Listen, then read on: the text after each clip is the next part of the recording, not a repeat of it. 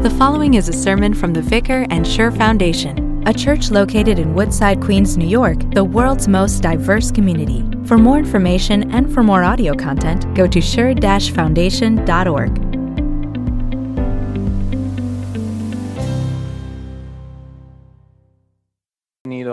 esta idea tonta en, en mi, en mi mente.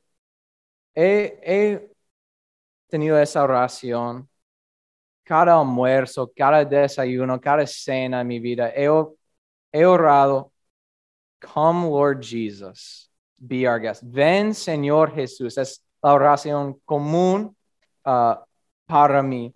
Y siempre he tenido, cuando oro, ven Señor Jesús. Como es el almuerzo y, y oro, ven Señor Jesús.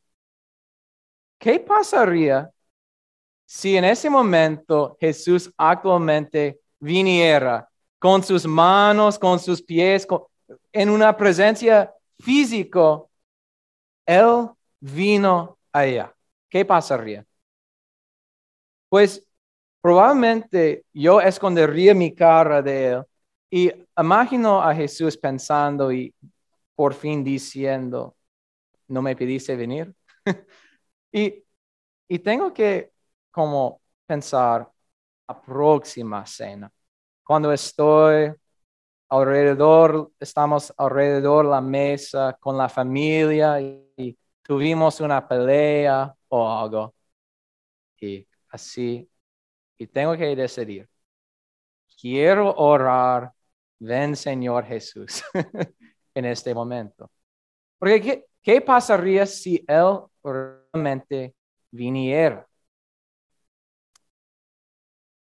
Hoy día en nuestro texto tenemos dos oraciones de ven Señor Jesús.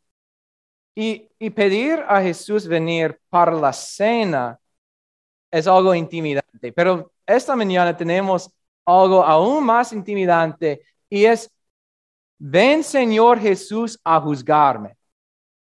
Ven Señor Jesús a juzgarme cada uno y, la segunda oración es, ven Señor Jesús a juzgarme pronto, como ahorita, en este momento.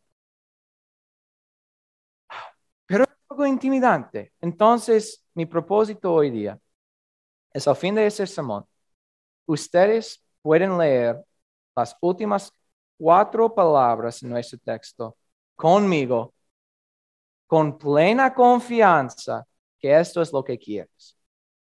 Y realmente voy a leer el fin del texto, al fin de todo el sermón. Y ustedes, por favor, digan conmigo, amén, ven Señor Jesús, ¿ok? Ok, voy a leer el texto, no necesitas decirlo conmigo en ese, pero al fin del sermón, con plena confianza. Estamos en Apocalipsis 22 o página 10 en su boletín. Miren que vengo pronto.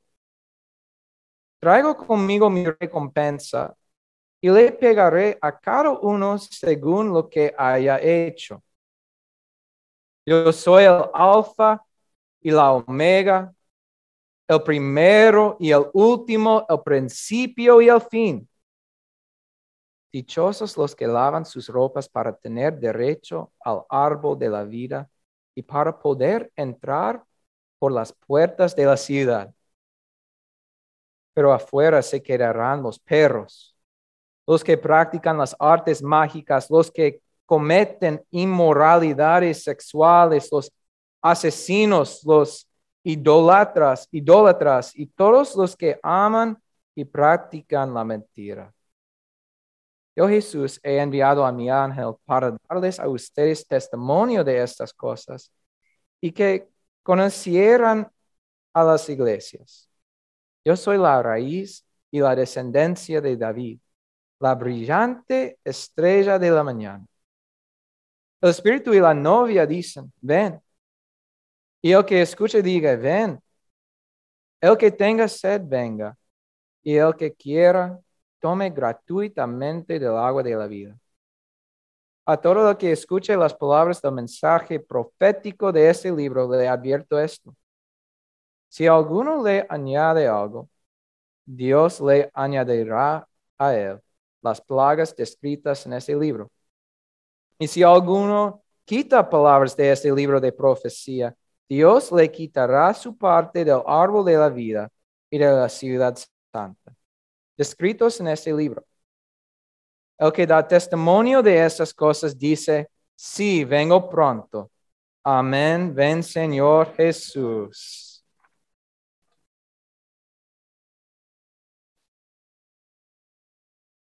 Este texto es, es duro, es, es difícil, porque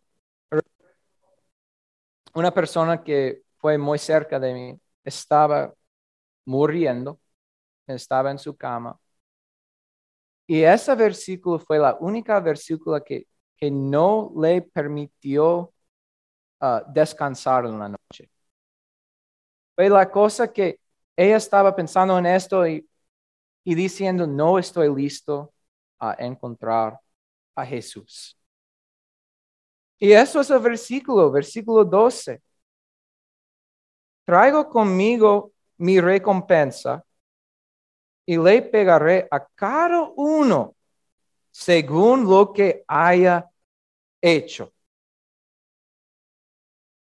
Cuando Jesús viene, va a venir y a juzgar cada uno, uno, uno tras uno, sobre todo lo que haya hecho en tu vida. Es algo intimidante todas las cosas que han hecho en tu vida, Jesús va a leerlo en tu presencia. Es algo aterrador, intimidante. Y es más intimidante, es lo que pasa si no pasamos esta prueba en frente de Jesús. Porque mira cómo nos dicen si no pasamos este esta prueba. En versículo 15 dice el Señor, pero afuera se quedarán los perros, los perros. Si no pasas esta prueba, eres un perro, un perro callejero, como afuera de la ciudad para la eternidad.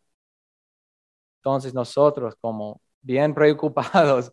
Tenemos que estar en la presencia de Jesús y, y si no pasamos, esto va a pasar. ¿Cómo podemos decir, ven Señor Jesús, cuando hay toda esta, esta es, es lo que está enfrente de nosotros? Y entonces tenemos que preguntarnos, ¿cómo puedo no ser un perro? no quiero ser un perro. Entonces, ¿quién son los perros? Y hay una lista que define quiénes son estos perros. Versículo 15, otra vez. Pero afuera se quedarán los perros. Aquí está la lista. Los que practican las artes mágicas, los que cometen inmoralidades sexuales, los asesinos, los idólatras, y todos los que aman y practican la mentira. Entonces, si, si eres una mala persona, muy mala, eres un perro. ¿No? No, ¿sí? No es así. ¿Qué recuerdas lo que dijo Jesús? Un hombre que, que mira a una mujer lujos, lujuriosamente ya ha cometido adulterio con ella en su corazón. Y, los asesinos están en esta lista. Pero recuerda lo que dijo Jesús. Alguien quien está enojado con un hermano es sujeto a juicio. Entonces, si estamos mirando a esta lista, tenemos que decir, estamos en esta lista de los pecados. Entonces, ¿somos los perros? Bueno, hay, un otro grupo. Jesús va a separar los perros de este otro grupo. Entonces tenemos que pensar en quién es este otro grupo. Está aquí en versículo 14. Dichosos los que lavan sus ropas para tener derecho al árbol de la vida y para poder entrar por las puertas de la ciudad. ¿Qué lo definen los que pueden entrar a la ciudad? Los que están afuera, los perros, son definidos por sus pecados. Entonces, ese grupo es por no pecar. ¿Cómo son definidos? Por lavar sus ropas. Lavar sus ropas, los que lavan sus ropas. ¿Qué significa esto? ¿Cuándo lavas algo? ¿Lavas algo cuando ya está limpio? No, cuando está sucio. Entonces, lo que significa es, si hemos cometido los pecados en esta lista, es la verdad. Debemos ser perros pero ahora no somos definidos de nuestros pecados, porque somos definidos de lavar nuestras ropas en la sangre de Cristo. Esto es nuestra identidad, la sangre de Cristo. Entonces tenemos que preguntar cómo funciona esa idea de lavar sus ropas con la idea de estamos, vamos a estar enfrente de Jesús y Él va a leer todo lo que hemos hecho. ¿Cómo funciona esto que, que podemos entrar cuando Él va a leer todo, todo de nuestra vida? En Apocalipsis antes um, había una visión con Jesús con dos libros y allá había un libro que, que tenía todas las cosas que hemos hecho. Un nombre, las cosas. Y, me imagino como Jesús como un, bolígrafo rojo, como una maestra, escribiendo todo lo que hemos hecho en nuestras vidas. Y la lista es bien larga. Y llegamos a Jesús y estamos enfrente de Jesús solo. Y Jesús empieza a leer, a leer todo lo que está escrito en rojo. Y él empieza a leer y lee una buena cosa. ¿Ok? Y la segunda cosa, otra buena cosa. Y el tercer, y, y llegamos al fin y solo leo Jesús las buenas cosas que el Espíritu Santo hizo en nuestras vidas y no lo podemos ver porque nosotros sabemos lo que hemos hecho y hemos pecado más que hemos hecho buenas cosas. Entonces, corremos a ver esta lista y cómo dijo Jesús solo buenas cosas y allá está, escrito en roja, las buenas cosas que hicimos. Pero abajo hay muchos, muchas líneas de sangre. Encima de nuestros pecados. Una lista bien larga donde Jesús puso su, su dedo y ya no hay más pecado. Porque Dios ahora y Jesús no ve nuestros pecados por la sangre de Cristo porque lavamos nuestras ropas en la sangre de Cristo. ¿Cómo lavamos nuestras ropas? Pues lavamos las ropas cuando recibimos el cuerpo y la sangre de Cristo en la comunión. Lo lavamos en, en nuestro bautismo, en las aguas, los aguas bautismales. Y lo lavamos cuando estamos escuchando la palabra del perdón de nuestro Señor eh, en la Biblia.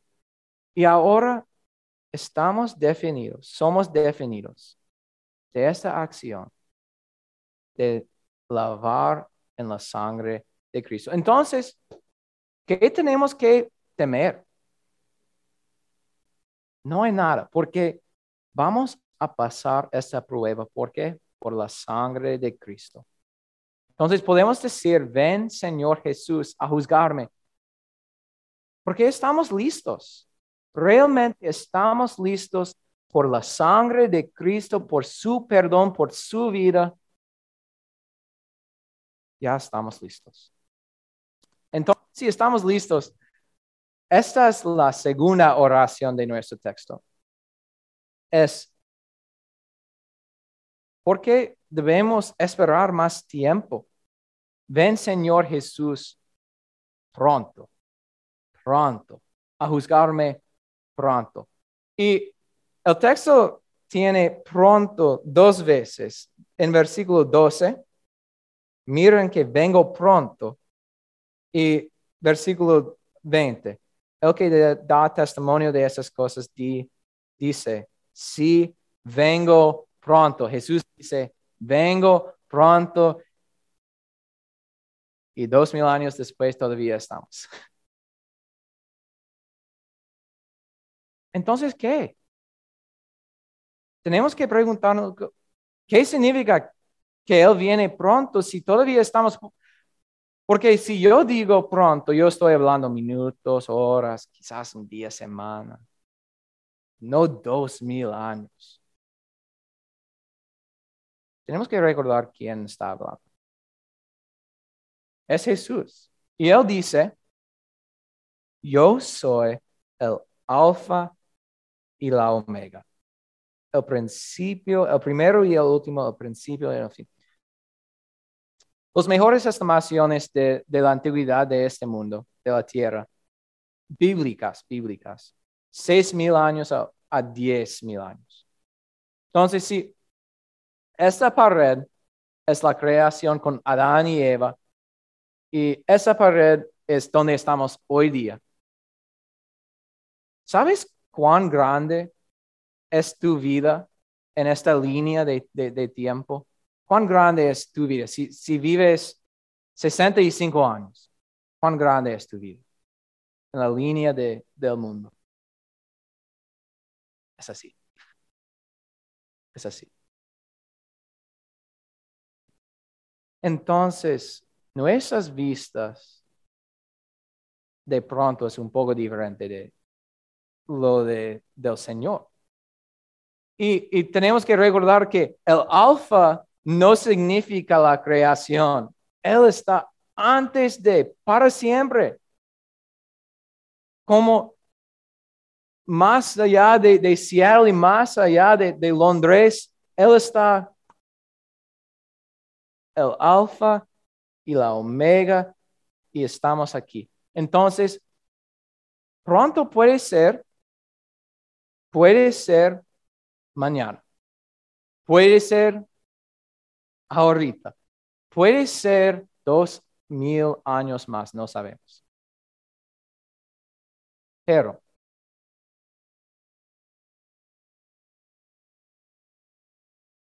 viene pronto en tu vida. Porque si, si Él no viene a juzgarnos cuando estamos vivos, Él va a juzgarnos cuando morimos. Y nuestras vidas son así. Son así. Él va a venir pronto. Y esto realmente es una alegría. Y esa palabra pronto me hizo pensar en, en el parto en el parto. Y no es porque recientemente Laura dio la luz, pero ¿por qué? Porque en el Evangelio Jesús dice esto.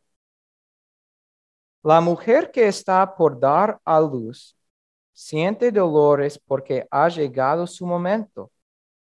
Pero en cuanto nace la criatura, se olvida de su angustia por la alegría de haber traído al mundo un nuevo ser. Ustedes saben que probablemente el parto es algo de las horas más largas en la vida por el dolor. estás en ese momento y, y pronto no puede venir demasiado pronto, ¿no? Estás esperando en esos momentos, esperando. Y un doctor o un, un novio o un, un esposo puede, puede decir, casi estamos, casi estamos, muy pronto tiempo, pero no pienso que eso va a ayudar. Realmente no, no ayuda mucho porque todavía estás esperando, pero ¿saben lo que realmente ayuda? Cuando nace el niño, cuando nace la niña y está en tus manos y puede ver ahora que ha llegado el momento. Realmente fue pronto. Ahora puedo ver.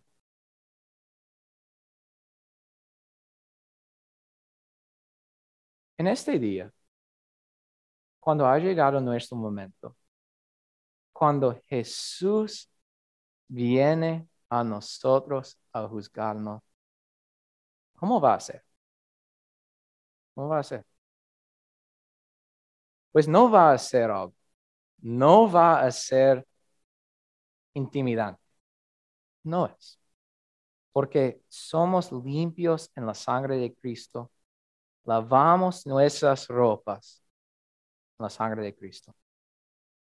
La segunda cosa que va a hacer, y vamos a tener muchísimo gozo porque en ese día, cuando ha llegado el momento, podemos ver todo el tiempo de este mundo y el tiempo de nuestra vida como lo vio Jesús. Pronto. Lo que da testimonio de estas cosas dice, sí vengo pronto y todos juntos. Amén. Ven Señor Jesús. Amén.